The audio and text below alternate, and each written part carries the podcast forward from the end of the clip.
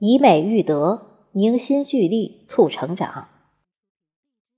我区美术学科本着德育优先、传承特色的指导思想，在美术教研、教科研方面，带领美术教师进行了大量的探索与实践。二零二一年五月，教师发展中心与教育局和少年宫共同举办了河北区师生庆祝建党一百周年剪纸展。通过剪纸艺术中的一把剪刀、一张红纸，使广大少年儿童树立同心向党的情怀，以百幅剪纸形式向伟大的中国共产党百年生日献礼。今年教育部。公示第三批全国中小学中华优秀传统文化传承学校认定结果。我区金江路小学剪纸项目、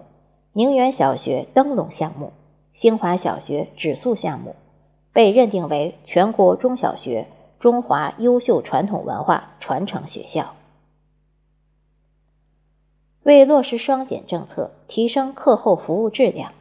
在教育局直接领导下。从全区小学选出一百二十余名课后素质拓展剪纸课程教师，教研员对三个学区片教师进行现场上课、课后讲座、研讨等剪纸课程培训活动，为我区课后服务作出贡献。疫情期间，中小学美术学科成立了课程研发小组，开发了丰富多彩、操作简易的美术课程。并利用河北区美术教研微信公众号进行停课不停学活动，每日坚持发布美术信息共二百多篇。河北区美术教师利用这段时间积极备课，形成了育美课程体系。老师们共同努力，开发出建筑鉴赏、国画基础技法、纸粘土等系列课程，并报送二零二零年天津市微课程资源评比。获奖数在全市位居第一。今年六月，天津市高中美术基地校展示及天津市教师书画研究院三百活动在天津市美术中学举办，市区各级领导、全市各区美术教研员以及美术骨干教师等百余人参加此项活动。